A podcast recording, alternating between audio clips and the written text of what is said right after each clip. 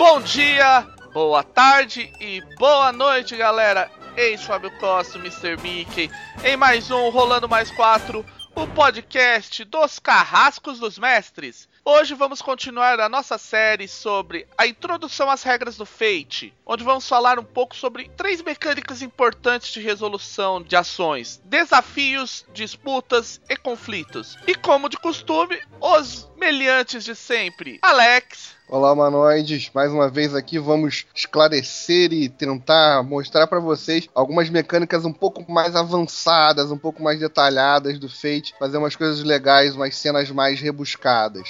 e o Jean. Olá, queridos padawans e cavaleiros Jedi. Esse podcast vai ser um pouquinho longo e vai ser exatamente sobre várias dicas de como funcionam as ações e explicar um pouco melhor para vocês. Na maioria dos casos, quando você vai precisar resolver alguma coisa em Fate, você não vai precisar de mecânicas mais complexas, porque a mecânica de teste, que a gente já mencionou no podcast anterior, é muito completa e dá pra você resolver quase tudo. Mas algumas vezes você vai precisar de mecânicas mais rebuscadas, mecânicas mais complexas para resolver determinados tipos de ações. O Fate básico, lá no teu manualzinho, capítulo 7, inclusive, amiguinhos que queiram que estejam seguindo a gente pelo livro, ele oferece três mecânicas de resolução de ações mais avançadas, que são os desafios, as disputas e os conflitos. A gente vai explicar um por um e como de, nos, no caso dos testes que a gente já mostrou, nós vamos exemplificar utilizando os nossos personagens de La Vaporeta. De novo, vocês vão ver a Hendrika, a Rosa e o Alfonso em ação. Então, a gente vai começar agora falando sobre os desafios. Alguém quer,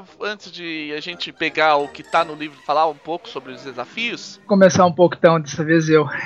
Desafios, pegando o livro, e o livro sugere o seguinte, ouvintes. Um desafio, uma série de ações de superar que você usa para resolver uma situação especialmente complicada ou dramática. Quem tá lembrando o inglês é aquele lá, o overcome, desafios de superar alguma coisa. Normalmente contém algum obstáculo, uma, sei lá, uma parede que precisa escalar, cruzar um rio, caiu alguma coisa que precisa pegar, precisa pular para algum lugar, alguém tentando impedir, etc. Basicamente, contém um obstáculo e o mestre, isso daí é importante para cena, que pode dar alguma coisa errada, pode acontecer de forma aleatória, e os jogadores precisam fazer um teste para passar desse obstáculo. O, o, desafio ele também pode ser pensado no caso do jogador, porque normalmente o mestre pode propor desafios aos seus jogadores, mas como a gente sabe, o FIT tem essa grande negociação, né? Os dois lados fazem proposições e isso pode ser proposto pelos jogadores. Os jogadores podem se juntar e falar: bom, a gente queria fazer isso aqui num formato de desafio. Quando todo mundo tem que se juntar e a ação individual de cada um vai gerar um resultado maior no final. Como por exemplo, vamos pegar Star Wars. Todo, quando você tá na sua nave, você tem o piloto, você tem o atirador e talvez você tenha mais alguém responsável por cuidar dos escudos. O teste em conjunto desse pessoal vai ser um desafio a fim de é, esquivar dos tiros, atirar no inimigo, passar por uma área é, complicada. O desafio geralmente tem esse caráter de múltiplas ações sendo usadas para resolver um único problema. É, é por aí mesmo. O que acontece nas regras ele afirma o seguinte: você tem que é, toda ação de desafio, todo desafio ele basicamente é composto por uma série de ações diferentes que podem ser resolvidas por perícias diferentes, inclusive por personagens diferentes, mas cujos resultados um depende do outro. Então, por exemplo, se você quer arrombar uma porta, é um teste normal de perícia. Agora, se você quer arrombar uma porta para fugir de um bando de zumbi que tá chegando em você,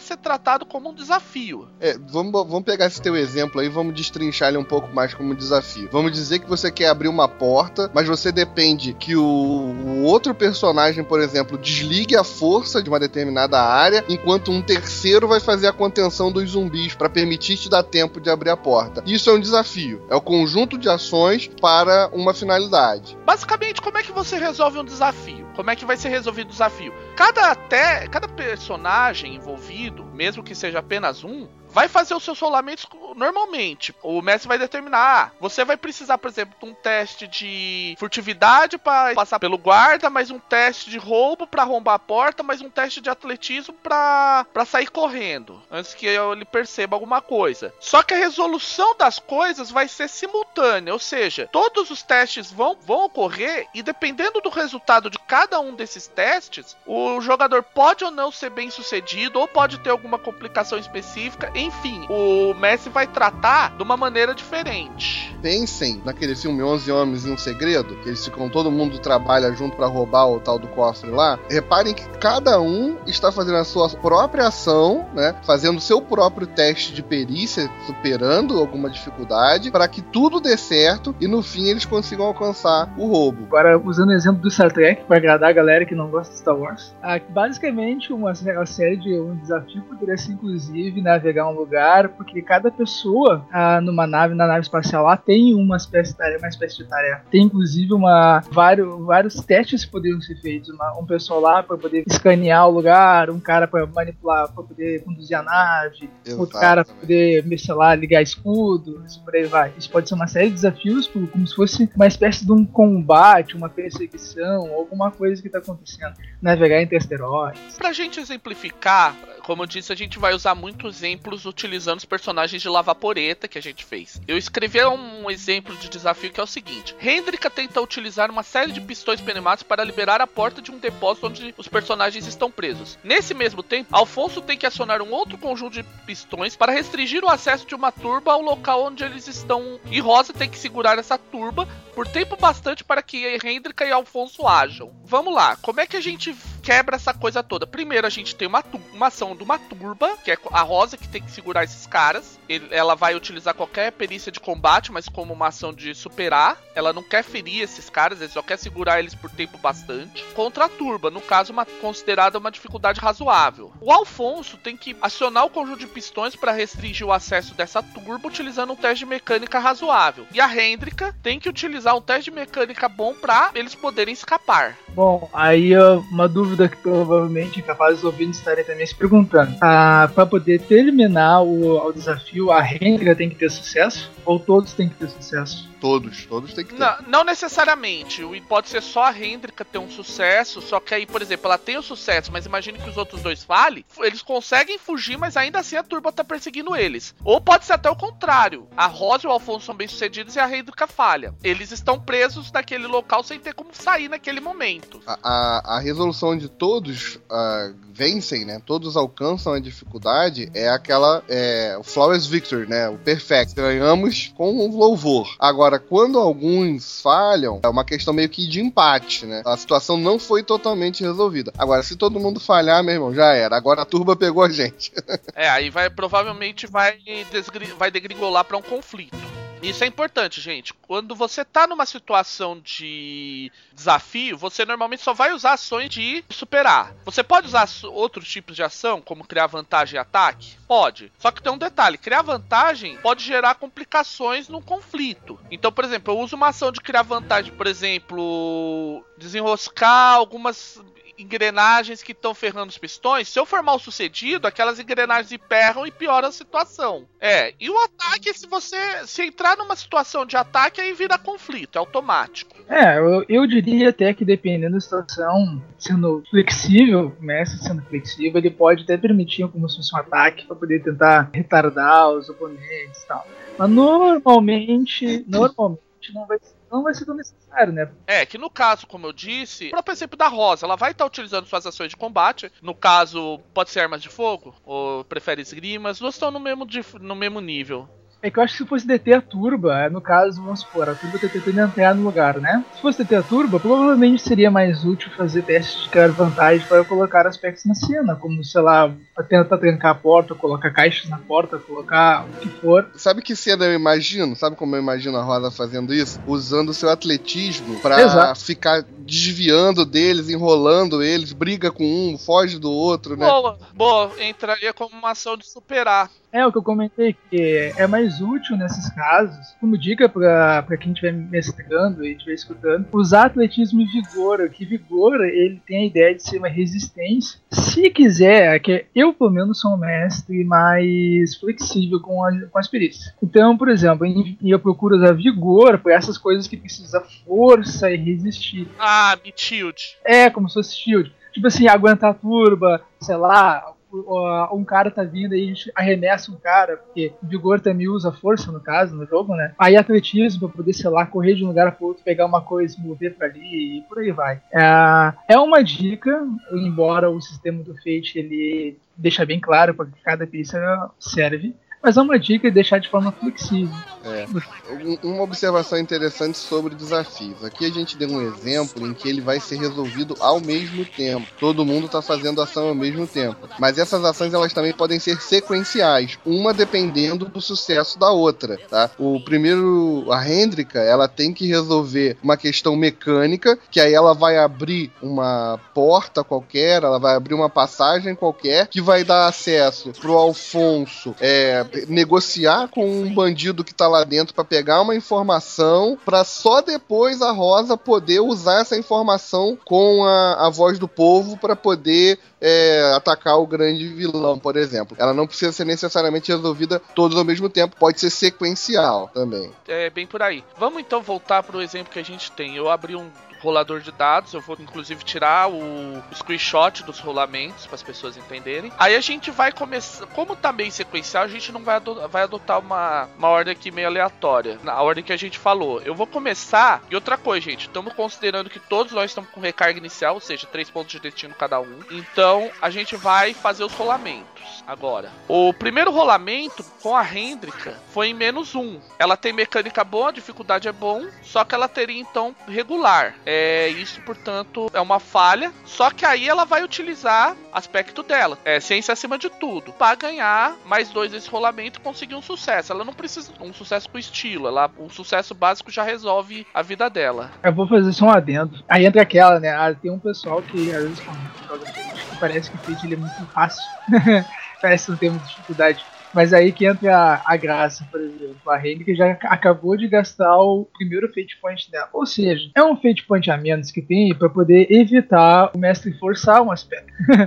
então, com certeza, o mestre vai começar a forçar aspecto na Hendrika quando ela não tiver o Point para gastar. Uma coisa também que é interessante a gente comentar em relação a esse, esse comentário do Jean é que, assim, é, diferente de muitos outros RPGs, e eu já falei até lá no início dos nossos primeiros podcasts, no Fate, a a, a intenção é muito mais claramente contar a história de uma maneira dramática, contar a história de uma maneira interessante, muito mais do que você ficar vencendo desafios, matando monstros e acumulando tesouro. Não que você não possa fazer isso, você pode, mas o objetivo principal do Fate é contar uma história legal, uma história maneira. Inclusive esses usos de pontos de destino podem até ser na, é, na hora de narrar podem ser utilizados. A hora que a gente tem é, para dar alguma algum sabor na descrição. A hora que a gente terminar, eu vou dar um exemplo disso. Vamos lá. Agora é a vez do Alfonso rolar para ver se ele consegue a obstrução. Aí, o Alfonso conseguiu mais dois no rolamento. Eu já tenho mais três em mecânica, fui a cinco. Mais cinco. Eu conseguiria Isso fazer. É estilo. Exatamente, eu conseguiria é, ainda um, um, impulso. Poderia ser até repassado, inclusive, pra ação seguinte. Pra rosa, né? Poderia ser passado é, pra pode rosa. Ser, eu uh, posso... Pode ser, inclusive, tu encontrou alguma coisa ali pra me ajudar. É, eu posso, por exemplo, ter conseguido acionar a porta e outros mecanismos de defesa do corredor. Além de acionar a porta para fechar a passagem da turba, também conseguir outros mecanismos de defesa, como por exemplo cortina de fumaça, como a gente já falou em outro momento. Então, deixa eu marcar aqui, inclusive, porque teve o impulso da cortina de fumaça. Ok, é a vez da Rosa. Vamos lá, ela tá rolando o atletismo dela. Olha aí, menos um no rolamento. É um empate. É, aí a gente vai ver. Mas aí com o impulso. É, você vai usar o impulso? Ok, então você usou Claro, porque a, a,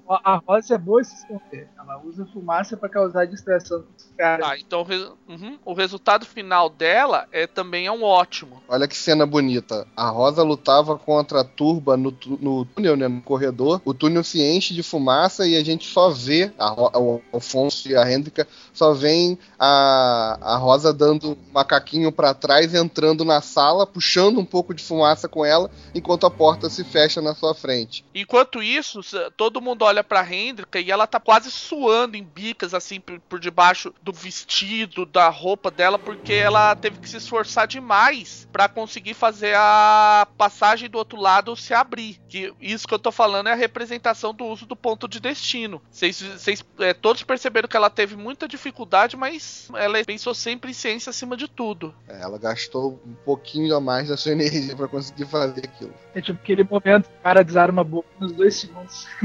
sempre, né? É sempre. Eu nunca vi ninguém desarmar a bomba, tipo, faltando dois minutos. Não, falta dois minutos, tá tranquilo, vou desarmar aqui. O cara espera até o último segundo. Esses roteiristas de cinema estão um pouco criativos. A gente precisa fazer é, eu acho, que a, eu acho que a Hendrika, ela, ela demorou um tempinho só pra poder dar tempo de dar aquele momento assim, ah, eu consegui naquele momento. Cima da hora. É. Então, né, gente, o pessoal aí do cinema precisa começar a jogar mais Fate. É, criar, pegar um pouco mais de criatividade. Então, como vocês viram a resolução, poderia ter acontecido uma série de coisas. Imagine que, por exemplo, a Hendrika não tivesse ponto de destino. Provavelmente todas as ações continuando como elas estavam, é, os personagens estariam se, é, teriam escapado da turba, só que ainda assim eles estariam presos porque ela não teria conseguido, não teria conseguido fazer a parte de abrir a porta pra gente ir embora. Uhum. Ou então poderia ser outros, outras situações, como por exemplo, se, a, se o Alfonso falha, a Rosa teria que gastar mais tempo segurando a turba até, eles, até ele fechar a porta. E, e se ah, ela falha. Provável se ele falhasse, não teria impulso, aí digamos que eu não conseguisse gastar o ponto de destino, né? É. Aí é uma falha geral. Aí nós estaríamos encurralados contra a turba dentro daquele becozinho que a gente se encontrou ali. É, uma possibilidade também, gente. Isso sempre tem que ser levado em consideração. A gente já falou então bastante sobre essa parte de é, rolar o desafio. Alguém quer falar alguma coisa antes da gente passar adiante? O desafio ele não precisa ser uma sequência curta, ele pode ser inclusive um, uma sequência longa, um tempo longo, uma sequência de ações longa. Cada teste ser inclusive uma sequência de ações. Por exemplo, o desafio poderia ser feito durante um ano em que cada teste fosse, por exemplo, um mês. E pode ser que os jogadores estão construindo alguma coisa, aí eles fazem outras coisas enquanto eles mexem em alguma coisa. Aí, sei lá, pega uma, um material de jade para fabricar item de jade, no Jade Punk, por exemplo. Daí eles vão lá, fazem uma aventura, vão lá, pegam o material, depois vão lá e montam de novo. E esse fato de montar é um desafio para depois eles conseguirem montar algum item, alguma coisa para derrubar um cara, ou conseguir, sei lá, fazer uma revolta na cidade do Jade Punk, no caso que usei. Caso alguém que interessado fazendo jabá do Jade Punk, aproveita, pisa é. no Google e, e compra na pré-venda. É isso aí, gente. Aproveita Jade Punk, é um negócio aí muito legal. Eu já eu tenho inclusive eu entrei no financiamento coletivo, mas eu já tenho Jade Punk que eu comprei num Band of Holding do Fate. É um cenário muito legal. Aproveita, gente. Vale a pena. Achei muito ah, legal essa, essa sua, essa, seu comentário, Jean. É, vamos pensar numa. Eu queria, eu tava pensando nisso, eu queria dar um exemplo de fantasia medieval, né? Para, para testes de, de, de desafios, para desafios. Né? Mas essa sua ideia é muito legal. Por exemplo, se os jogadores estão montando uma taverna, por exemplo, apesar de não parecer um desafio, isso pode ser um desafio, montando uma base, por exemplo. Aos poucos eles saem para uma missão e voltam, e aí eles vão construindo aos poucos aquele lugar. Pode ser construir um reino, construindo uma, uma vila, ou alguma coisa desse gênero. É, que depende muito da, da, da tonalidade do tipo de jogo que dá. Por exemplo, se no caso da fantasia medieval quiser dar aquele clima assim que a galera faz aventuras, aí depois a galera tem seus 300 mil problemas como um cidadão comum, como qualquer um de nós tem. Aí eles têm que montar a taverna e sempre dá algum problema e coisa do tipo. Ok, nós já falamos bastante sobre os desafios. Vamos seguir adiante então, pessoal. A segunda fórmula de que a gente tem para resolução de ações mais complexas é chamada disputa. É uma situação onde dois personagens possuem algum objetivo comum, mas não estão tentando ferir um ao outro diretamente. Nesse caso, eles estão em disputa. Alguns exemplos que o livro dá é braço de ferro, corrida, competições esportivas e debates. Um exemplo que a gente é muito interessante, por exemplo, você pode considerar uma disputa de judô. Alguém falar, isso não é um conflito? Não necessariamente, porque numa competição esportiva de judô, você não tá com o objetivo de ferir a pessoa. Você quer derrubá-la, quer derrotá-la de alguma maneira, mas não feri-la. É, vamos botar um exemplo legal, né? Dois samurais lá no Jade Punk lutando um contra o outro, mas usando o Boken. Eles não querem se ferir, eles querem apenas mostrar o seu ponto de vista, né? Então eles vão disputar até ver quem é o melhor espadachim entre os dois. Eles não estão necessariamente é, lutando, né? É, eu não diria, eu não diria nem que ferir, acho que depende muito do, da colocação que quer botar. Eu acho que a disputa ela fica muito boa quando tu tá tentando fazer uma ação e tem uma oposição direta do teu oponente. Pode ser a competição, caso da competição de judô, né? Mas acho que a competição de judô, dependendo como quiser for, poderia botar também como conflito. É bem é meio amigo, na verdade, essa questão. É, a disputa geralmente são dois ou mais grupos tentando alcançar um objetivo. É para definir muito bem assim, quem chega primeiro. É muito mais nesse é, Quem chega primeiro. É, é, pode ser também, por exemplo, se vamos supor, tá, no caso do tô jogando com a Rosa. Aí naquele caso lá, daquela cena, a Rosa lá tenta botar uma caixa, vira alguma coisa e tá tentando impedir os caras chegar, os caras entrarem. Os caras estão forçando para derrubar a porta, ou sei lá, um caixote enorme, isso pode ser uma disputa. É, uma disputa que eu vejo nesse sentido poderia ser um pouco diferente. Digamos que tudo falhou naquele nosso exemplo anterior e a gente decidiu partir para segurar na marra. Os três começam a segurar a porta enquanto a turba tenta empurrar do outro lado. Essa é uma disputa. Por quê? É, não, não há danos diretos um contra o outro e ali é uma disputa de quem, se a gente vai conseguir segurar a porta enquanto eles estão tentando estourá-la. Olha só, gente. Antes da gente explicar como é que é resolvido uma disputa, eu vou mostrar o exemplo que eu propus de disputa. Rosa tenta convencer a voz do povo que agir em conjunto com Hendrika e Alfonso será bom para a causa. Por outro lado, um outro agente importante da voz do povo, Leonardo, que na realidade é um traidor implantado por alguma das potências estrangeiras, deseja que a voz do povo ataque diretamente o governo central luso brasileiro. E para isso, precisa de, é, destituir Rosa da sua posição de vanguarda. Hendrika e Alfonso estão unidos com Rosa, gerando vantagens por meio de suas perícias de trato social para Rosa. Com Hendrika ocasionalmente usando sua façanha. Já li sobre isso para utilizar ciência no lugar de trato social. Já Leonardo possui um grupo de de anarquistas panfletários, que são capangas de trato social razoável, que irão prover mais um em seus testes como trabalho em equipe, elevando o trato social de Leonardo para bom. Enquanto Rosa vai utilizar comando, utilizando a força da hierarquia para manter-se à frente da voz do povo, Leonardo irá usar para trato social para tentar provar que Rosa é uma líder fraca, frágil e incapaz, e que o fato dela vir com camaradas de fora da voz do povo é apenas uma prova de traição do, dos princípios da mesma. A voz do povo se encontra em um clima tenso pelos recentes reveses em ações contra o governo uso brasileiro e pelas ações de,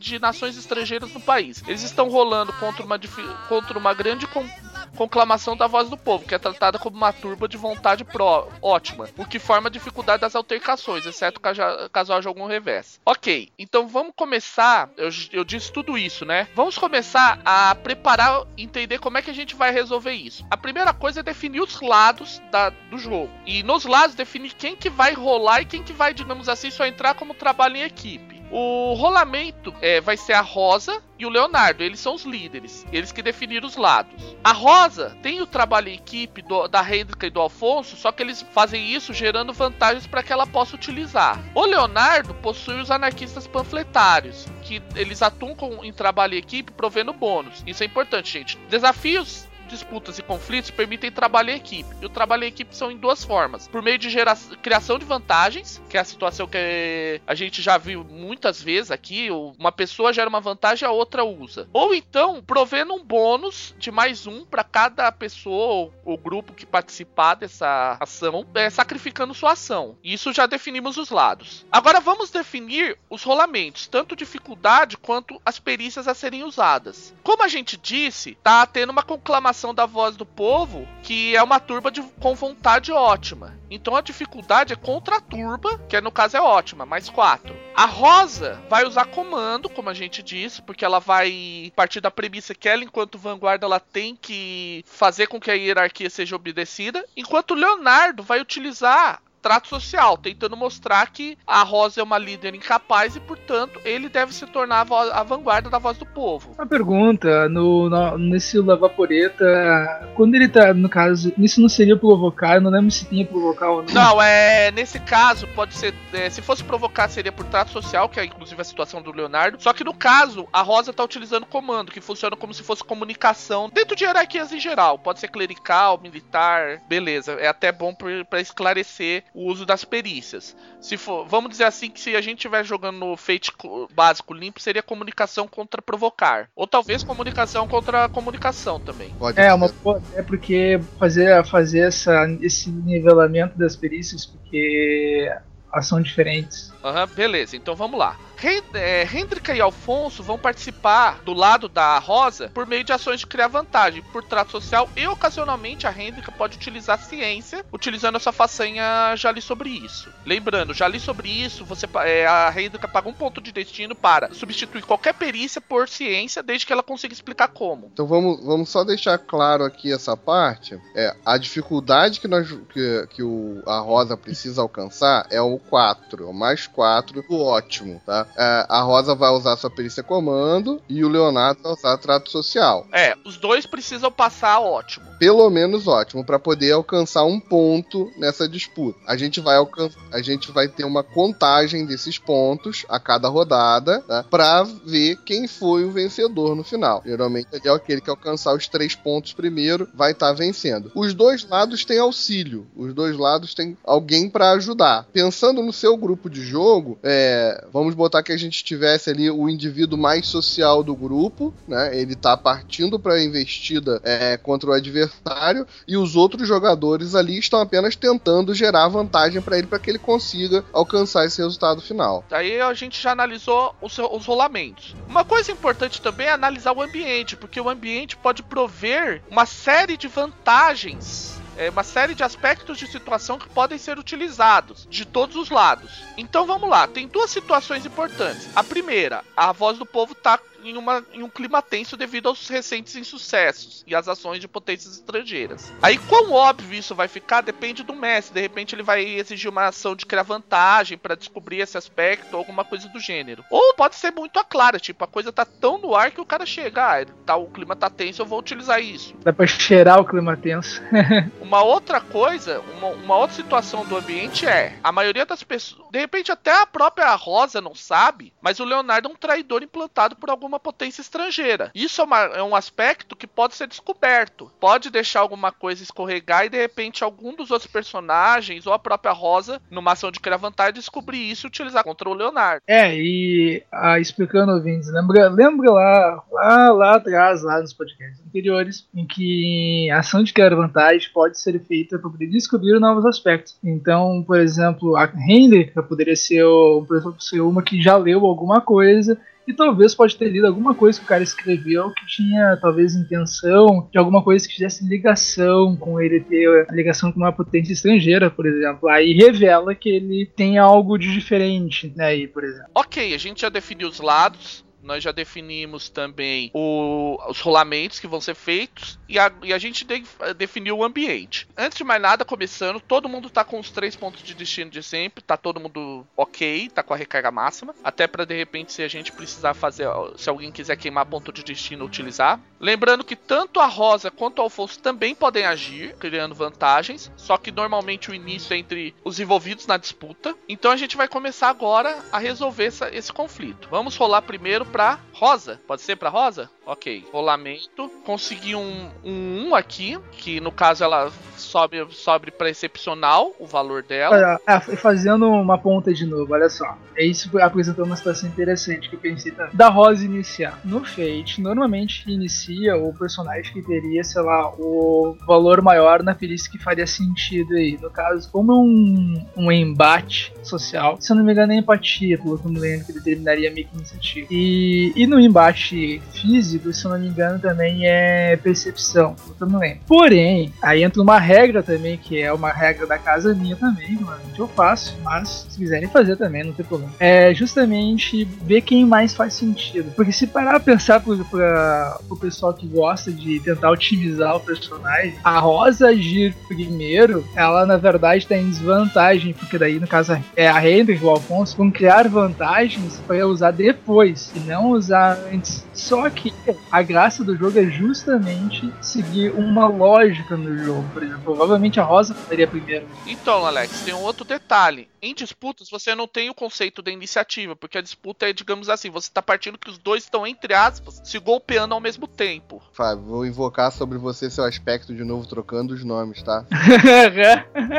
Exato. Jean, Jean. Então, Jean, você tem que entender que numa disputa os dois estão se golpeando ao mesmo tempo. Aí depois que você obteve os resultados, é que você vai comparar se o resultado foi bem sucedido ou não pra, e para qual lado. Porque pode até acontecer de nenhum dos lados ser bem sucedido. É. Sim, esses são detalhes que é legal esclarecer. Fica bom pra gente esclarecer isso daí para nossos ouvintes. Vamos lá. Conseguimos um mais um pra Rosa, um excepcional. Agora vamos rolar pro Leonardo. Menos um. Isso baixou. O Leonardo tinha um bom, contando inclusive com os panfletários. O trato social dele foi era bom, caiu pra foi para razoável, é mais dois. Abaixo da dificuldade, no caso que era dificuldade de 4, mas a Rosa conseguiu. Então ela venceu esse turno, ela tem uma vitória. Então ela conseguiu convencer. Nesse primeiro turno, ela já tá conseguindo convencer as pessoas de que ela é uma líder mais forte e que o, o caminho dela é um caminho mais interessante, porque ela pode até explorar a ideia de que mesmo em outros países existem problemas com os líderes de lá que a voz do povo pode até se aliar com outras forças de fora. Da mesma forma que a burguesia está se aliando é, fora, a voz do povo tem que se aliar também.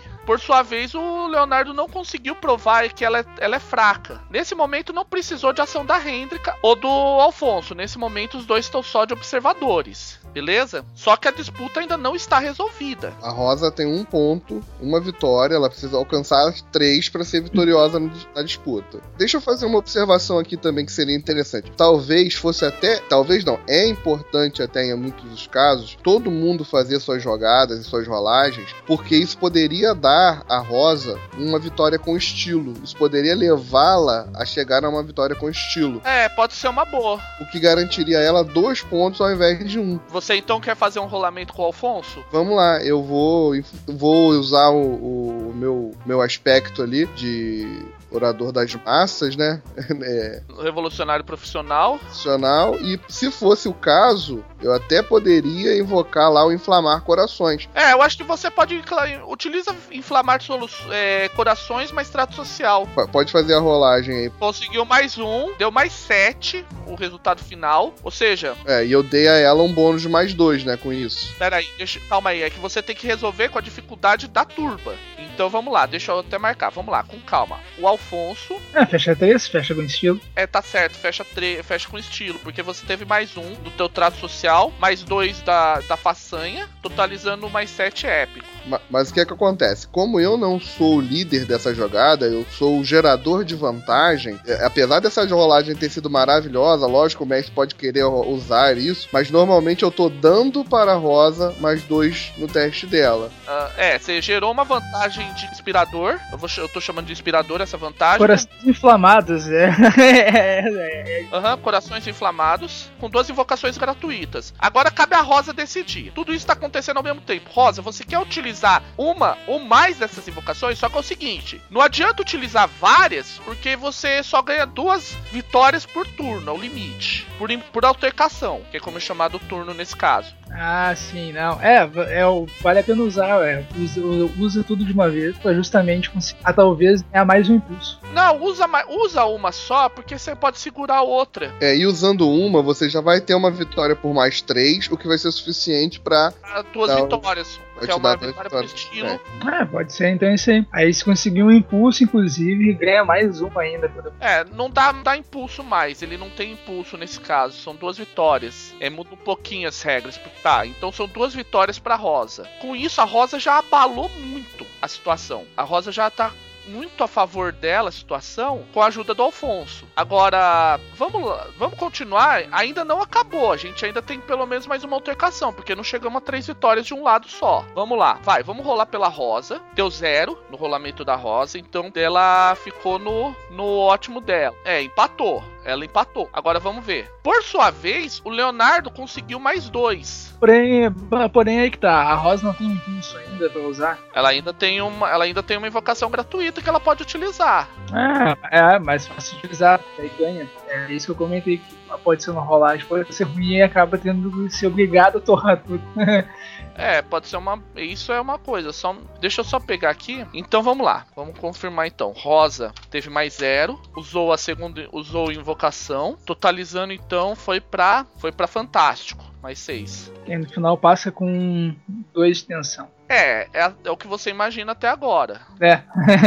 tá, Leonardo. Falta a VAD do Leonardo agora. Ah, o Leonardo teve mais dois, teve mais dois no resultado, foi para Fantástico. Sabe o que, que acontece agora que é curioso? Os dois empataram. Nenhum deles ficou acima um do outro. Os dois passaram, mas nenhum deles ficou acima do outro. Numa disputa, acontece alguma coisa estranha. Acontece uma reviravolta. Então vamos lá. Deixa eu. É, sem Esse turno é sem vitória. Só que aqui eu vou gerar. Vou te... A reviravolta vai ser com a Hendrika. Ela vai, vai lembrar que tem alguma coisa estranha sobre esse Leonardo. Eu pago um ponto de destino da Hendrika pra utilizar, já li sobre isso. Então eu posso utilizar a ciência no lugar de qualquer perícia. Eu escolho utilizar por trato social. Por quê? Porque ela vai lembrar que ela leu alguns documentos que o Leonardo escreveu que vão contra, na cabeça da Hendrika, os princípios da voz do povo. Que ela sabe porque a Rosa já comentou. Então, a Hendrika vai fazer um rolamento para ver se ela, se ela lembra de alguma coisa. Rolou menos um. De novo, queima ponto de destino. Deixa eu ver se tem algum ponto de destino, alguma, algum aspecto que justifique. Ah, já sei.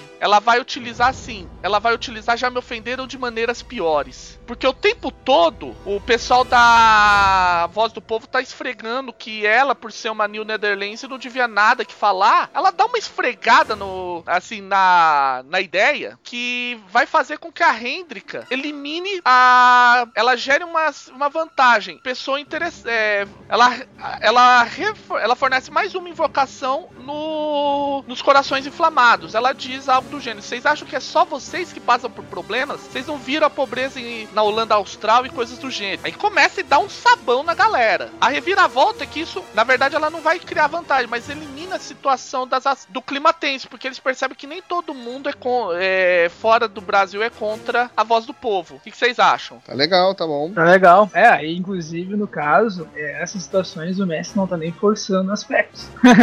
Imagina o Messi forçando aspectos, ele podia forçar o aspecto tenso, foi justamente a turba ir para as loucuras e dificultar mais ainda os testes. É justamente daquela reviravolta e daí depois daquele sabor gostoso daí de mostrar que o Leonardo é um traidor. Aham, uhum. tá, agora vamos lá. Ok, vamos lá. Terceiro round. A gente já tá sem o clima tenso, mas novamente a gente vai fazer a altercação entre a Rosa e o Leonardo. Apesar de tudo, a Rosa já não tem mais aqueles, aquelas invocações gratuitas, mas o aspecto ainda tá lá se ela quiser queimar ponto de destino. Lembrando sempre, gente, um aspecto de situação, acabou as invocações gratuitas, ela ainda continua, ele ainda continua. Ok, a Rosa conseguiu zero de novo. Vai querer fazer alguma coisa? Zero, né? Fica quatro, né? É. Bom, bom, não gastei nenhum ponto de destino. Vamos ver se vai acabar dando uma. Vou acabar perdendo. Tá, então tá em ótimo. Ela empatou com a voz do povo. Agora vamos com a dificuldade do Leonardo. Vamos rolar com o Leonardo. Menos um. Leonardo saiu menos um. O dado tá ruim pra ele hoje, hein?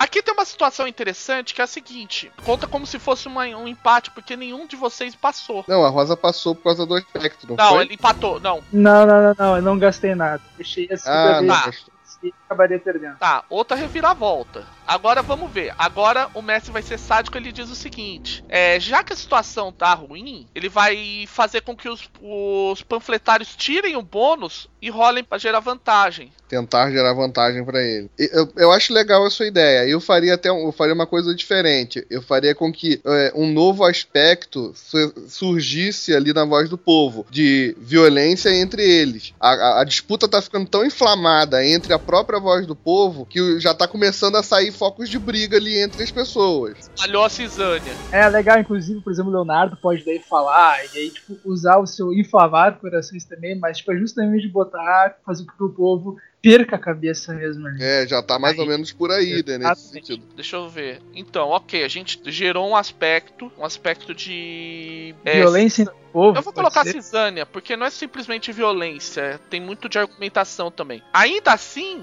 a situação não tá boa pro Leonardo, porque ele não teve nenhuma vitória, enquanto a Rosa já teve duas no primeiro turno. Quarto turno, quarto round. Vamos lá, vamos de novo. Agora pro quarto round. Out. Menos três, Rosa. E aí, vai pedir novo rolamento? Essa daí doidão. Bom, aí, aí ideal seria o seguinte. Uh, lembrando que pode gastar pontos de destino para invocações de aspectos diferentes. Aí, aí então, ouvintes, essa fica daí uma coisa legal. Vou, vou torrar todos os pontos do destino da Rosa. Os três? Vamos ver, se, vamos se fecha os três, né? Vai fechar um ponto para o idealismo e o mundo cinza, justamente pra ela, ela demonstrar que toda, tudo isso que ela tá fazendo e que ela tá tentando convencer é pra um ideal muito maior, que não é apenas pra agora, isso é pra, isso é pros netos deles que eles precisam seguir essa ideia. Boa, valeu. Esse primeiro valeu. O, o, segundo é o dela de lealdade, que é Coração Brasileiro Sangue Estrangeiro. Que por mais que ela, ela tenha sido estrangeira, ela é dali, ela se identifica como uma brasileira e que eles mesmos acolheram ela. Uou! Beleza, tá. Ó, por enquanto tá em mais quatro. São mais dois para cada um, ou então você sacrifica um para rerolagem e o outro pra, e o resto para bônus. Aí um, vamos ver, faz uma rerolagem daí com o terceiro, que é usar os corações inflamados do que o Alfonso colocou como aspecto uh, beleza. Ok, vamos lá.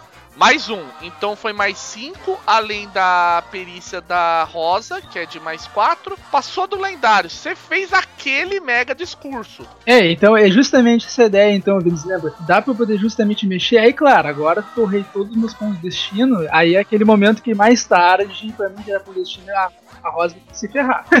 é, vai... Pode ser agora, de repente. Vamos ver o que, que vai acontecer. Deixa eu ver se o. É, não dá pra utilizar os panfletários agora agora, o Leonardo vai ter que vai ter que rolar. Então vamos lá. Agora é a vez do Leonardo, rolando os dados para menos um. Bom, eu vou considerar que assim o resultado foi muito bom, explodiu tudo. Foram duas vitórias com isso. A Rosa formou quatro vitórias e acabou com essa disputa.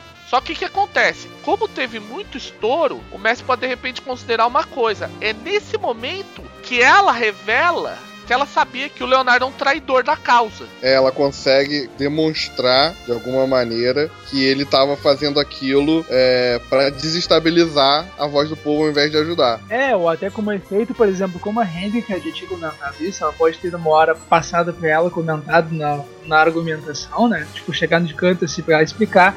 E aí, tipo assim, só que não tinha certeza. E a Rosa dá aquele, tipo, chute que isso vai. E o cara se demonstra, tipo, imagina, ainda mais turba tudo na gente violenta, ele falando, fala alguma coisa errada. Ele se desestabiliza de algum jeito. Então, com isso, a gente fechou esse conflito com a Rosa sendo bem sucedida e a turma basicamente tentando matar o Leonardo de tanta raiva, porque lembra que teve a reviravolta de que houve um, tem um aspecto de Cisânia no grupo. Com isso, eu vou considerar que o aspecto de Cisânia desaparece, porque ela consegue chamar todo mundo de volta à lucidez, indicando um inimigo comum, que é o Leonardo. E fazendo um adendo, né, só pra eu demonstrar que é legal que poderia seguir mais outras sequências, se o Messi quiser, por exemplo. O Messi poderia, inclusive, daí uma hora forçar algum aspecto ali, até essa decisão da Turbo, e aí fazer que a Turbo saia fora de um controle, e aí vem até, por exemplo, assim, a, agentes da lei ali, querer dar estação, e pode ser uma história legal. Né? É, pode ter ido pra uma situação em que essa cisânia virou um conflito aberto e todo mundo começou a se pegar de pau e virou um conflito. Aí, ah, outro exemplo usando, né? Que, por exemplo, não só o mestre que pode forçar os aspectos, os jogadores podem meio que incentivar ou forçar. Eu poderia chegar, como eu não tenho ponto de destino, e dizer assim: Ah, mestre, por que tu poderia forçar o aspecto ali da Cisânia pra dar, uma, dar algum monte de problema por causa que os caras estão muito. Alvoroçados. Né? Alvoroçados, exato. E como eu ganhei, no caso, com muita diferença, deu mais alvoroço ainda, tá muito difícil de controlar. E a Rosa não tá conseguindo mais controlar. Seria um exemplo do mestre forçar com a ajuda dos jogadores explicando. Tudo que foi dito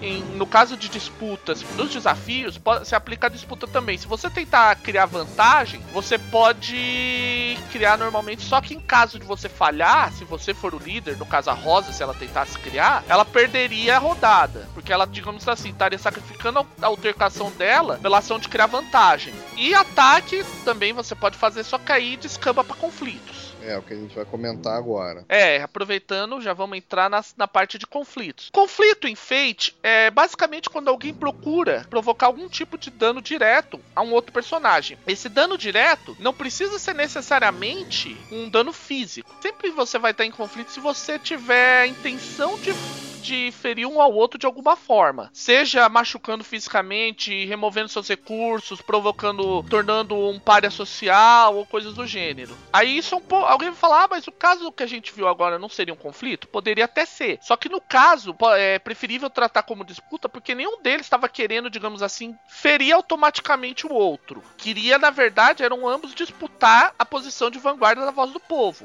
Embora seja a posição que a Rosa mantinha, ela vai ter que manter essa posição. Ela tinha que, de alguma forma, ser capaz de manter essa posição, disputando-a novamente. É, e agora a gente vai falar sobre o, o conflito que já é uma intenção direta de causar dano. Cabeças vão rolar. É, agora é o momento em que sangue vai rolar, lágrimas vão rolar, pessoas vão sangrar recursos, qualquer outra coisa do gênero. Lembrando, nenhum conflito precisa ser necessariamente físico. Antes da gente começar a falar sobre o conflito, eu vou descrever a proposta que a gente tem pra gente dissecar ela. Alfonso encontra um antigo revolucionário farroupilha, Lugano, que não gosta de Alfonso por vários motivos. Na realidade, Lugano era um psicopata travestido de revolucionário que conhece segredos escusos de Alfonso. Por sua vez, ele teme que Alfonso revele que ele só é corajoso quando os números lhe estão a favor. Portanto, ele decide acabar socialmente com Alfonso. Isso ocorre durante um sarau em um clube abolicionista ao qual todos foram convidados. Como será um conflito social, todos utilizarão ataques mentais baseados em trato social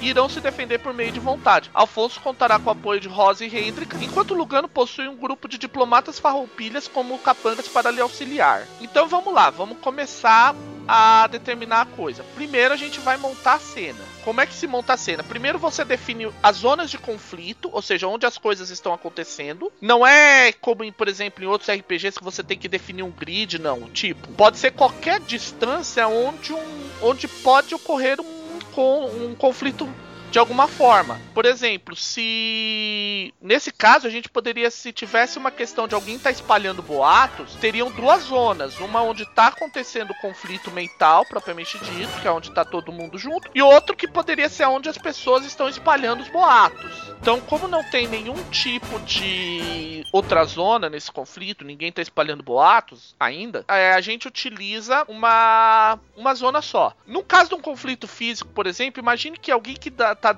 Um grupo que tá, digamos assim, se pegando de pau é num, numa zona só. Agora tem um sniper que tá pra pegar o, um determinado alvo desse grupo. Ele tá em outra zona. Aí ele atacaria com alguma outra coisa que permitisse atacar de zonas diferentes. Ah, outro exemplo também. As zonas elas não precisam ser áreas grandes, elas podem ser inclusive bem pequenas, se quiser, se quiser considerar que a troca de zona é algo relevante. Ouvintes, que assim, ó, por exemplo, esse sarau, digamos que fosse, sei lá, num teatro, por exemplo.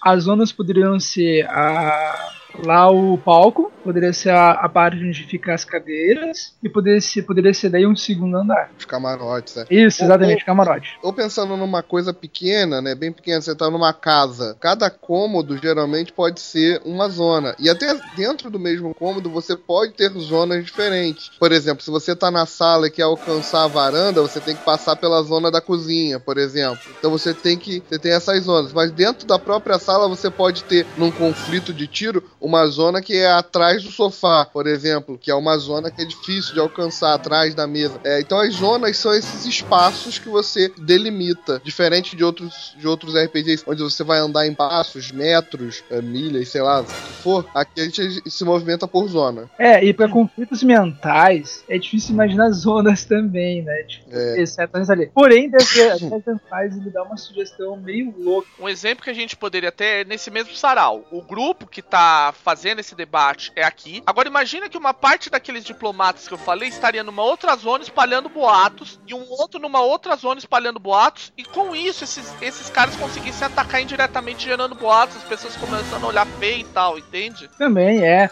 O Dresden Files sugere como ele exige coisas de magos, né? Um exemplo poderia ser para jogos em que tem fantasia medieval e magos e resolve entrar numa disputa mental entre magos. É, imagina assim, às vezes quando acontece em, em séries ou filmes e tal, em quando os magos entram naquela disputa mental, apesar de ser mental, eles meio que na verdade passam por várias camadas na, na mente do outro mago, por exemplo, sabe? Como se a mente do cada, cada mago fosse um labirinto, por exemplo. Uhum.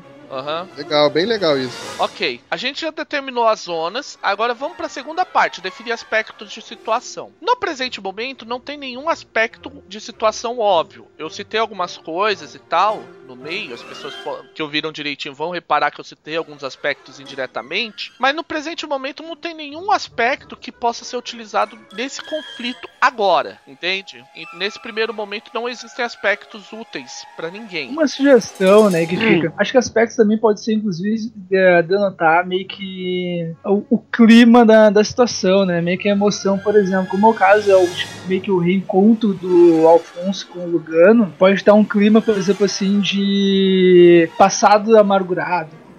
É, isso pode ser, mas nesse presente momento não vamos, não vai ser colocado porque não é algo que vá mudar tanto. A gente pode de repente até gerar algum aspecto com isso, mas é o tipo de situação que o Messi não vai colocar esse aspecto imediato. Ou pode até colocar. Eu, assim, eu tô falando eu particularmente conduzindo isso, eu não colocaria como aspecto. É, geralmente, né, o, o jogador que quiser usufruir de um aspecto como esse, ele talvez tivesse, tivesse que gastar um tempo percebendo isso, né, fazendo um notar para poder identificar esse, esse aspecto possível de seu. Depois que a gente fez isso, que a gente definiu a cena, a gente vai definir a iniciativa. A iniciativa no Fate ela é sempre baseada no tipo de conflito. Se fosse um conflito físico, seria por atletismo, e aí no caso de empate entre dois personagens com o mesmo nível de atletismo, baseado no vigor. Empate numa situação dessa, todo mundo age junto. Como no caso é mental, a gente utilizaria comunicação ou vontade. No Lavaporeta não temos comunicação, a gente vai utilizar trato social, que a gente já citou. Então, é, eu esqueci de mencionar. O Lugano tem trato social razoável, assim como os diplomatas farroupilhas. O Alfonso tem trato social ótimo. A Hendrika tem trato social regular. Então Alfonso é primeiro a agir, seguido do Lugano e dos, e dos diplomatas, porque eles desempatam na vontade. Aí a Hendrika e por último a Rosa, porque a Rosa ela não tem trato social na, na, pilha, é, na pirâmide dela, portanto é considerado trato social medíocre. Essa é a iniciativa do conflito, beleza? Então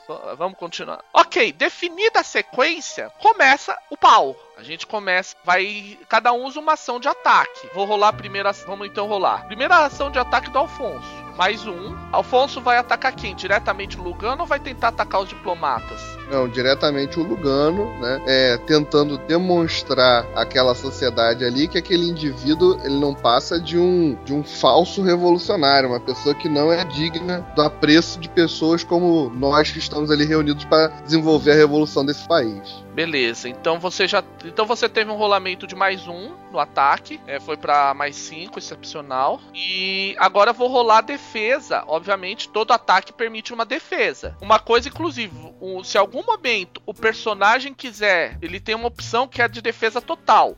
Se ele sacrificar a ação dele, ele não age, mas ele recebe mais dois na defesa durante aquele turno. Eu acho que ninguém vai utilizar isso agora, né? Tá, vamos lá. Deixa eu pegar aqui a, a semificha do Lugano. Tá, vontade bom, rolando. Conseguiu mais dois. Então ele também foi pra excepcional. Então empatou. É, empatou. Como foi? É um empate. Um empate em ataque quer dizer que o Alfonso não provocou dano, mas conseguiu um impulso. O impulso nesse caso é. é- Seria, por exemplo, ele é um revolucionário, Gerou dúvida no. no- é, gerou dúvida em cima da, da plateia quanto à reação do Lugano. Ok, isso foi o Alfonso rolando. Aí, agora, a vez do Lugano rolar um ataque. Ele ataca por trato social, o trato social dele é razoável, vamos rolar. Teve um zero, então continuou em bom, em razoável. Você vai defender, é, aí o, o Alfonso defende, rolou menos dois, com vontade de sofrer o menos um. É, sofreu um de dano. É, o Alfonso rolou menos dois, foi pra um. Vamos então Vamos no. Vamos fazer com que ele não pegue o. não use ponto de destino, ele vai ter que absorver esse dano? Vamos, vamos, vamos absorver. Tô lá com um, de, um dano mental. É, ele recebeu um de, é, uma ten, um uma tensão de estresse mental. Como ele absorve isso? Ou por meio do seu, da sua barra de estresse, ou pelas consequências. Como é apenas um e eu ainda tenho as três caixas em aberto, eu vou botar lá na minha caixinha do 1 um, esse estresse mental. Tá, estresse 1 um marca. Ah, é, lembrando daí, né? Se o personagem tomar três, ele não marca três caixinhas, ele marca a terceira caixa. É, a caixa. É, cada caixa, e você só pode marcar uma caixa de estresse por turno, elimina aquele número dela de tensão que você tem que absorver. Se ainda assim existir alguma coisa, você toma consequências. Você pode escolher várias consequências e marcar elas conforme a necessidade. Se ainda assim as consequências não forem, forem não for suficiente para absorver, o personagem é derrotado. Agora vamos lá. Agora é a vez dos diplomatas. Deixa eu ver quem. Eu vou fazer com que os diplomatas resolvam por algum motivo atacar a Rosa. E a Rosa se dá bem porque ele conseguiu menos um no trato. Eles conseguiram menos um no trato social, o que dá um resultado de mais um, mais um regular. Vamos ver a defesa da, da Rosa. Também menos um. Só que a Rosa tem medíocre. Em, é, é, pela vontade, na verdade. Bom, ela re recebeu uma. É, ela, eles, eles tiveram uma péssima ideia quando atacaram a Rosa. Porque ela conseguiu, contra a vontade dela, que é de bom, mesmo com menos um, conseguiu um razoável. Ou seja, foi superior a eles. Ela consegue um outro impulso em cima dos diplomatas. Pequenos burgueses, podemos pôr? Pode ser, legal. Uhum. Pequenos burgueses. Pequenos burgueses? Ok. Uh, vamos fazer uma pergunta antes da Hendrika agir e da, das Hendrik e da Rosa G. Me digam uma coisa, vocês deixaram essas, esses impulsos em aberto ou tipo, vocês estão amarrando eles? Para saber, gente, você só pode utilizar um impulso se, digamos assim, o, o a pessoa que gerou aquele impulso liberar para todo mundo. É como um aspecto. Bom, a minha intenção na, na, na cena vai ser ajudar o Alfonso, então meu impulso deixa como aberto. Eu vou, inclusive, querer criar uma vantagem para ele mais tarde. Daí ele pode somar as duas coisas. Beleza, você vai fazer isso, não. Deixou, beleza, então deixou em aberto, né? E você, Jean, vai deixar em aberto? Não, Jean não, Alex. eu, de novo.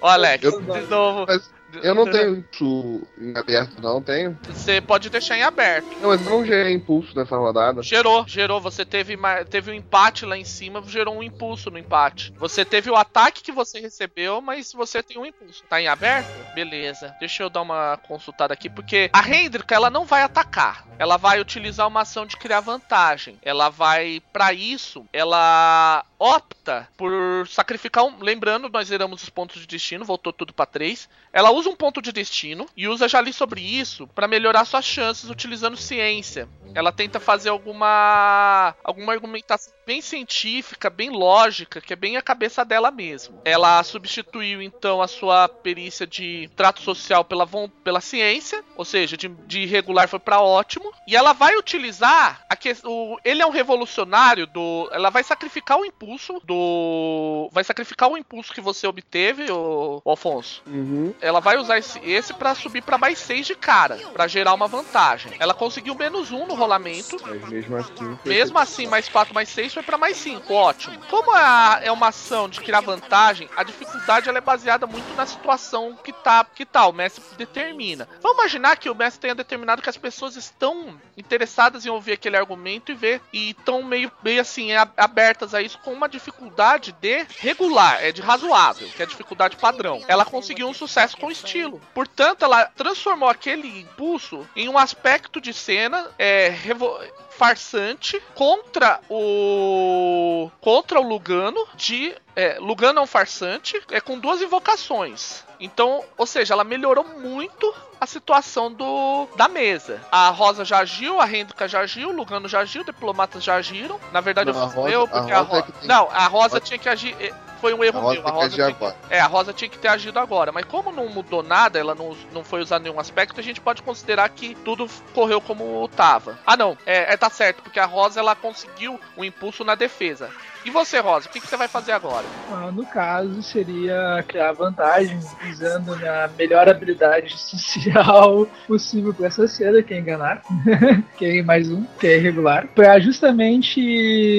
Enganar não ataca Enganar, enganar, se eu lembro bem, não ataca. Deixa eu até. Não, não, não, não é atacar. Criar Você vantagem. vai usar criar vantagem. Ah, beleza. Deixa eu. Pra justamente inventar um fato pra, sobre o Alfonso, pra deixar o Alfonso pra ó, deixar o Alfonso mais confiante, na verdade, as pessoas verem o Alfonso que ah, ele fez alguma coisa, tem que ter vantagem pro Alfonso. Ah, entendi, entendi. Vai, co- vai contar uma mentira como se eu tivesse feito algo e, e que vai me dar vantagem. É, porque as pessoas não conhecem o Alfonso direito, então pode ser uma boa. Certo. É, é, exatamente. Enganar É como- como- empatia, né? Enganar- Aí é como a Rosa conhece o Alfonso muito bem, né? Aí, aí ela, ela conta ainda um pouco uma mentira, aumenta um pouco algo sobre o Alfonso, sabe? Ah, entendi. Beleza. Então você vai utilizar a vontade. A tua vontade é razoável. Não, não, enganaram. Ele vai usar enganar e as pessoas vão, vão ter que jogar uma empatia. É, enganar é regular. É regular. É, vai usar contra a empatia das pessoas. Como é basicamente uma turba normal, essas pessoas, a gente vai considerar que a dificuldade seja razoável, que é o padrão padrão Fate. Então a gente, vamos lá, deixa eu marcar aqui. Enganar é, é eu vou colocar só a dificuldade porque é uma situação passiva. Ótimo. É, é razoável mais dois. Você conseguiu conseguiu mais um no rolamento, empatou. Você não, não foi o suficiente quando você empata numa vantagem, num- numa criar quando você tá criando uma vantagem, não é o suficiente pra criar ela. Lembra que a gente já viu isso antes. Eu vou, mas, mas você tem alguma vantagem, você consegue alguma coisa em cima disso. Não ganha, não, não cria um impulso, se não me engano. É, você, você tem um impulso teu que você obteve lá contra os. Deixa eu olhar aqui, já achei. aqui, Peraí, conflito tal. Aqui, resoluções, falha. Então, vamos considerar que gerou um impulso. Você conseguiu fazer uma. fazer. É, balançar corações, eu vou chamar. Tipo, você conseguiu dar um ar, de, ar do herói. Pro, você conseguiu, digamos assim, dar, contar alguma história da voz do povo, que você deu uma pequena forçada lá, valorizou um pouquinho mais o, a coisa do que realmente era, mas ainda assim, as, as pessoas, assim, acham que não é tudo isso, mas tipo. Talvez não tenha ficado tão, tão eficiente quanto a Rosa queria, que as pessoas nos viram chegar juntos. Né? Ela estava acompanhada por, por mim quando nós chegamos na, Na festa. na festa. Então as pessoas, ah, bom, ela é a namorada dele, é claro que ele vai de- que ela vai defendê-lo, né? Então aquilo não foi tão eficiente, mas ela conseguiu plantar, Alguma coisa lá. é plantar uma pulga, né, atrás da orelha ali. Ok. Implementar a então- sementinha do caos. Isso. Antes da gente começar o próximo turno, eu tô tabulando aqui uma coisa. O que, que a gente tem até agora? Além do Alfonso já ter levado um de estresse e o Lugano e os diplomatas não terem acontecido nada. O, o Alfonso conseguiu uma. Ele teve um, um impulso que já foi usado pela Hendrika. A Rosa conseguiu um impulso na defesa e um impulso na ação de criar vantagem dela. E a Hendrika gerou um aspecto com duas invocações gratuitas ao- utilizando o impulso do Alfonso. Agora vamos começar um novo turno. Aí, Alfonso, tu tem quatro aí pra poder fazer um nocaute no Ó, cara. calma aí. Antes da gente começar, deixa eu fazer uma, falar uma coisa. Em qualquer momento do turno, se alguém perceber que a situação pra ele tá muito ruim, tipo, já tá com muita caixa de estresse e muita consequência marcada, ele pode evitar, mas ele ainda não foi derrotado. Antes de qualquer rolamento, ele pode chegar, que vise ele, ele pode chegar e falar: Mestre, tô me rendendo. Ele sai do conflito, só que ele é que determina o que, que vai acontecer com ele. E além disso, ele ganha pontos de destino. Não sei se é o que vai acontecer agora, mas tudo bem. Vamos, vamos aproveitar esse momento, né? A gente tem muita vantagem. Talvez fosse interessante tentar é, eliminar de uma vez esse adversário. Então eu vou fazer um ataque contando uma história para aquele, aquele pessoal ali dentro do sarau é, de uma. sem nomear pessoas, obviamente, né? De, uma, de um ato falho do, do meu adversário. Em um momento em que ele poderia ter escolhido e talvez até devesse ter escolhido lutar ao lado de seus companheiros, ele fugiu. Então eu vou usar o meu trato social, vou usar o inflamar corações para ganhar mais dois no meu teste, vou, usa, vou usar o aspecto gratuito que a Hendrika me gerou, né? E vou usar o impulso que o que a Rosa conseguiu para mim também. Certo. Olha só, vamos com calma. Você vai utilizar. Ó, vamos lá. Você tem dois impulsos. Você tem o Pequenos Burgueses e o Ar do Herói que ela conseguiu. Ela conseguiu esses dois impulsos. E o aspecto que a, que a Hendrika te provê tem duas invocações gratuitas. Então, eu vou usar uma invocação gratuita dele, né? Porque por via de regra, a gente não poderia usar as duas. Por Ah. regras opcionais é possível, mas vamos seguir a via de regra do feito básico, né? Então eu vou invocar o aspecto é, gratuito que a, a Hendrika me liberou. Vou usar o impulso herói, né? O Ar do Herói. Guardo herói. Vou usar a minha própria façanha, que me dá mais dois, mais seis. Tem um mais dois, tem um outro impulso teu? Ou... Tem um outro impulso que a Rosa criou numa defesa que é Pequenos Burgueses. Mas esse impulso é contra o. o... Contra os diplomatas, mas pode sim. Mas como ela deixou em aberto, ele. Você pode, como é um impulso que tá na mesa, você pode utilizar contra os Lugano, que seria um caso assim, ó, ele trouxe essas pessoas que ele finge que são, são revolucionários, mas na verdade não passa de pequenos burgueses. Então, nesse momento, eu tenho mais oito, além dos meus mais quatro de trato Tá mais social. 12. Fora o que rolar aí agora. Aham, vamos lá. Ok, Pode rolar- ser devastador. Pode ser devastador. Você- ok, você, você conseguiu menos um no rolamento, então mais 11. Ou seja, agora isso é o que você teve. Agora é a vez do Lugano se defender. Menos um na defesa dele também. A, a vontade dele é bom. Ele foi pra razoável de vontade. Então ele tem que absorver. Ele tem que absorver 9. Vamos lá, vamos ver. Ele marca a caixa 3 dele, que ele tem bom, então ele ganha uma caixa. Peraí, bom, ele, cancha- ele ganha a caixa 3 e a caixa 4, é isso mesmo. Então ele marca a caixa 4 pra reduzir pra 7 o dano que ele tem que absorver. Toma uma consequência severa, desmoralizado. Toma uma consequência suave, envergonhado. Mas ainda assim, ele tá no conflito ainda. É, não acabou. Só que tem um detalhe. Ele tá bastante ferido, vamos dizer assim, porém ainda mantém-se no combate. Esse é brasileiro. Esse, Esse não é pode- forte. É. Só que tem um detalhe. Consequências, como nós dissemos em outros, em outros aspe em outras oportunidades, são aspectos. É, Então- E como eu acabei de gerar, eu tenho invocações gratuitas É, deles tem ainda. uma invocação gratuita em cada um. Agora é a hora dele atacar, do, do Lugano atacar. Ele vai partir pro tudo ou nada. Ele tem o aspecto dele que ele conhece segredos escusos seus. Você não sabe desse aspecto. Ele gasta um ponto de destino, vai com ele, subindo pra mais 5 e vai rolar. Ele conseguiu mais 7 no rolamento. Ele conseguiu mais 2, teve mais 7. Vamos pra defesa agora. A defesa dele, é, tua, é por vontade. Deixa eu ver. Tem que consultar aqui a ficha. Vontade regular, mais um. E você conseguiu só zero. Você teve seis. Tem que levar seis. Mas o que, que eu vou fazer? Como eu tenho duas invocações gratuitas de aspecto que estão sobre ele, eu vou aumentar a minha defesa. Ah, você vai utilizar essas. Esses, esses ataques que eles me deram, eu só vou tomar dois de dano, dois estresses aqui, porque eu invoquei o- a consequência severa e a consequência suave que estão sobre ele. Certo, então você marcou a. Ca... Então você tá com, com as caixas 3 e 2 mar... é, 1 e 2 marcadas, E né? dois marcadas. É, 1 e 2 marcadas. Então você tá tranquilo. Eu tô conseguindo absorver os ataques dele. Ele realmente não está me ferindo. É, pra valer. O estresse, gente, são pequenas caixas que cada personagem tem e que ele, digamos assim, são aqueles arranhõezinhos ou aquelas pequenas gafes sociais que a pessoa sofre num conflito. Já as consequências é quando você perde a perna, perde o braço, fica envergonhado, coisas do gênero. Ok, agora então, pela nossa ordem de conflito, já foi o Lugano e já foi o Alfonso. O, pró- o próximo seriam os diplomatas. Os diplomatas também sabem disso, ele vai- eles vão usar também. Eles têm trato social razoável, mais dois, mais dois. Então, rolando. Tá, eles tiveram quatro. Eles tiveram quatro pra atacar você. De novo, Alfonso. Ok, aí vamos na vontade de novo pra ver. Vai na vontade? É, né? Vamos lá. Deu mais dois. Agora já, a coisa já começou a complicar, porque você recebeu dois de estresse e você não tem mais a caixa 2. Isso, então vou marcar direto a caixa 3, apesar de eu não. Não, a caixa 3 tá marcada.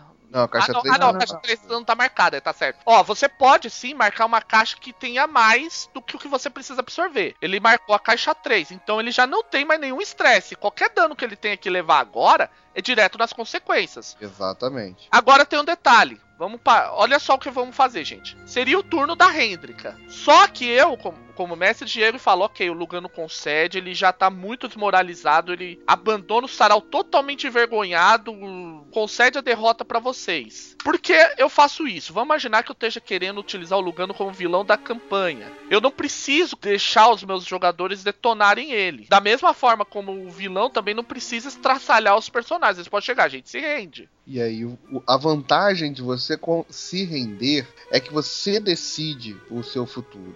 Né? Não, não, não é decide, também vamos, vamos, vamos abrir aspas aí. Assim, Vamos lá. Você, você negocia o seu futuro, ao invés de deixar o cargo daquele que te venceu. É, ele sai desmoralizado, mas ainda assim com alguma influência no. Nas, é, ainda mantendo seu cargo. Seu cargo. Vamos imaginar que a Hendrika fosse muito da, da filha da mãe. Ela utilizaria novamente um ponto de destino para já ler sobre isso, pegaria o aspecto Luganão farsante, que ainda tem uma invocação gratuita, subindo para mais 6 e rolaria. Vamos ver o que, que acontece. Zero. Tem mais 6. Você diz o que? Ignorando a, de, a rendição dele? Imaginando que ele não tivesse se rendido. Ele não tivesse se rendido. Uhum. Aí agora vamos lá. Ele ainda utiliza um. É, a ainda utilizaria um ponto de destino para o seu aspecto beleza gélida. Por quê? Porque ele, ela teria sido vítima de uma tentativa de sedução do Lugano previamente, indo para mais 8. O Lugano se defenderia com, vo com vontade por mais 0, mais 5. Como ele já marcou. Ele ainda tem a caixa 1 para marcar e tem a caixa 4 e tem a consequência suave, ele ainda conseguiria. Mas mas vamos imaginar. É, ela já não tem mais ponto de destino. Mas vamos imaginar que fosse menos um. Menos um, ele já não teria. Ele já teria que absorver é, seis pontos. Ele teria caixa. Não, ele tá agora tendo que. É, ele teve que absorver seis pontos agora. Peraí. Deixa eu ver, são seis. Ah, não, é, tá, é, ele absorveu três. Vamos imaginar que ele recebesse menos dois. Ele absorveria cinco. Teria que absorver cinco. Ele não tem como.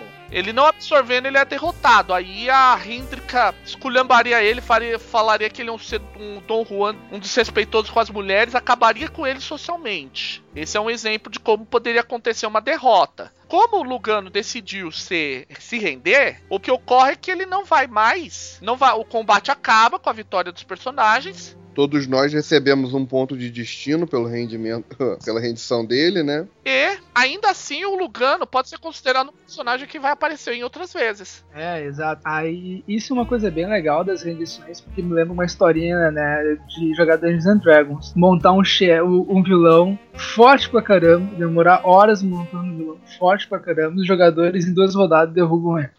É, é.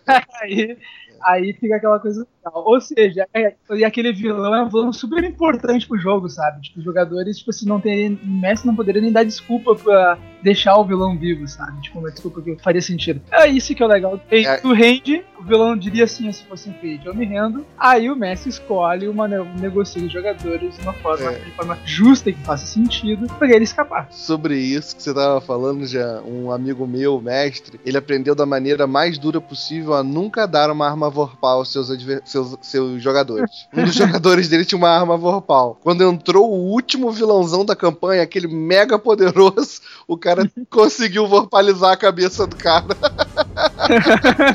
É. Gente, foi, não, gente, foi assim, foram uns 5 minutos do mestre sem saber o que fazer, sabe? Ele olhava, não falava nada, olhava pra ficha, olhava os jogadores.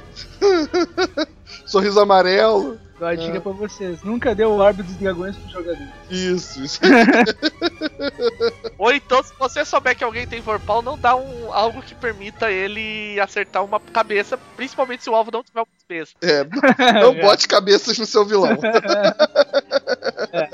é. é, isso que é o legal do Fate. Ele, ele, ele dá mais ideias para poder justamente negociar. Isso que é muito bom. Justamente a ideia é contar a história e não desafiar jogadores quem ganha. Essa. Uhum, não é quem ganha, é... É, é... a história. Então, gente, a gente já falou bastante tal. A gente, inclusive, matou esses, essa parte sobre os desafios. E com isso, é, a gente tá quase liquidando a introdução básica a regras de Fate. Antes da gente encerrar o podcast, vamos falar um pouco sobre o trabalho em... em vários momentos nós citamos que o... existe a situação de trabalho em equipe. Por exemplo, a Rosa recebeu ajuda da Hendrika e do, do Alfonso a Hendrika, entre aspas, teve o trabalho de equipe dos dois, o, o Alfonso também. Então, vamos ver quais são as situações de, que você tem de trabalho em equipe em Fate.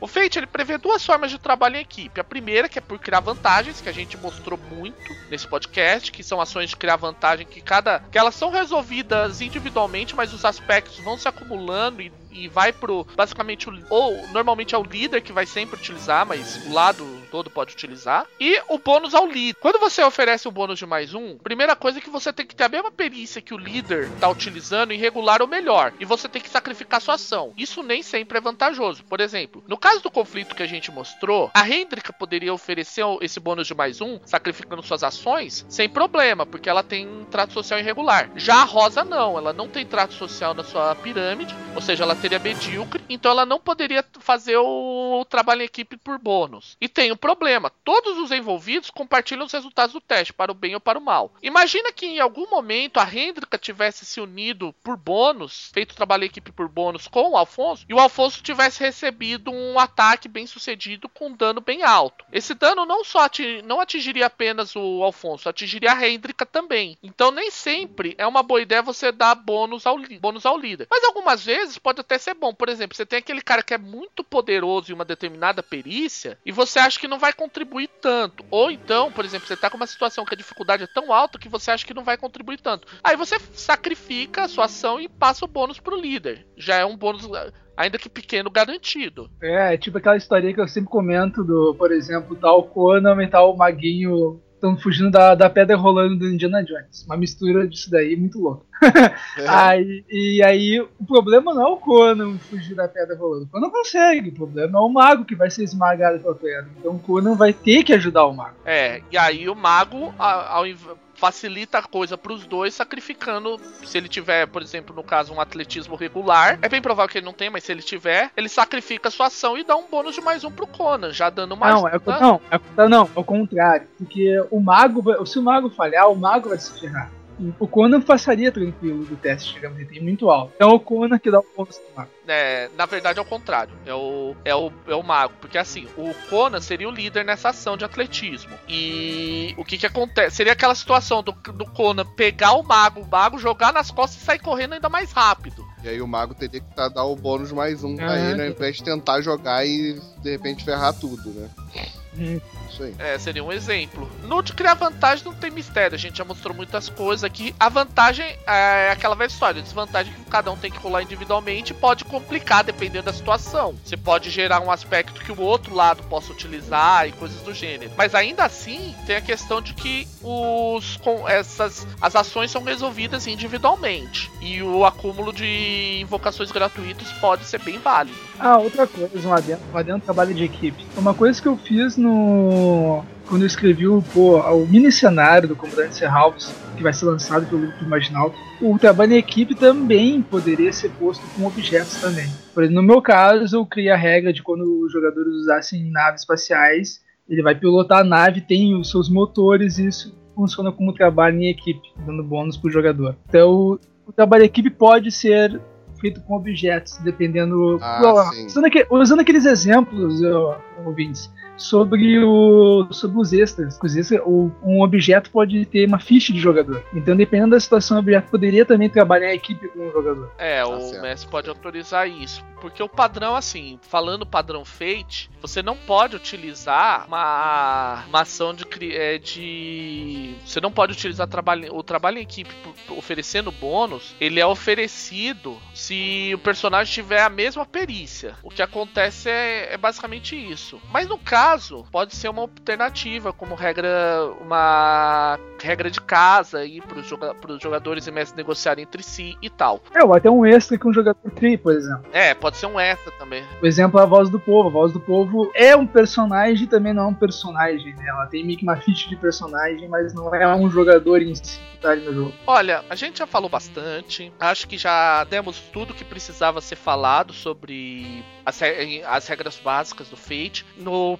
a gente vai continuar falando sobre dicas e tal. O próximo podcast vai ser uma coisa um pouco mais falando mais genérica, falando de dicas em geral. E espero que vocês tenham entendido as regras. Lembrando, qualquer dúvida, comentários daqui é, no, show, no post desse podcast, comentários lá na comunidade do Facebook do Fate, hashtag rolando mais 4, hashtag quanto mais, quanto mais Fate melhor. Por enquanto é só isso. Considerações finais, senhores? Só mesmo agradecer esse, mais esse podcast, a audiência de vocês e mostrar essas, essas mecânicas mais avançadas. Ela, ela, ela isso é interessante porque permite vocês é, entenderem mais as cenas, entenderem mais do feito e fazer o jogo fluir melhor. Tá? É um prazer aí, gente. Já? Também é um prazer ter todos esses podcasts que fizemos, né? Um bom tempo já fazendo podcasts, por vocês ouvintes estarem nos ouvindo. Caso algum de vocês que ainda não não, não conseguiu botar, botar a mão no Fate, né, no Fate brasileiro traduzido, e aí está sedento por querer arranjar de jogar o Fate uma vez, ouvindo talvez o podcast, uh, não, não temam, ele vai sair logo logo. Eles vão lançar logo logo o Fate. E dá uma olhada na comunidade. O pessoal tem bastante dicas, bastante coisa. O pessoal sempre comenta e é bem receptivo. É isso aí, gente. Então acho que por hoje é só. Foi uma coisa muito boa. A gente conseguiu esclarecer muito bem as regras do Fate para todo mundo. A gente continua a nossa empreitada aí falando sobre Fate no próximo podcast. Bom dia, boa tarde, boa noite e tchau.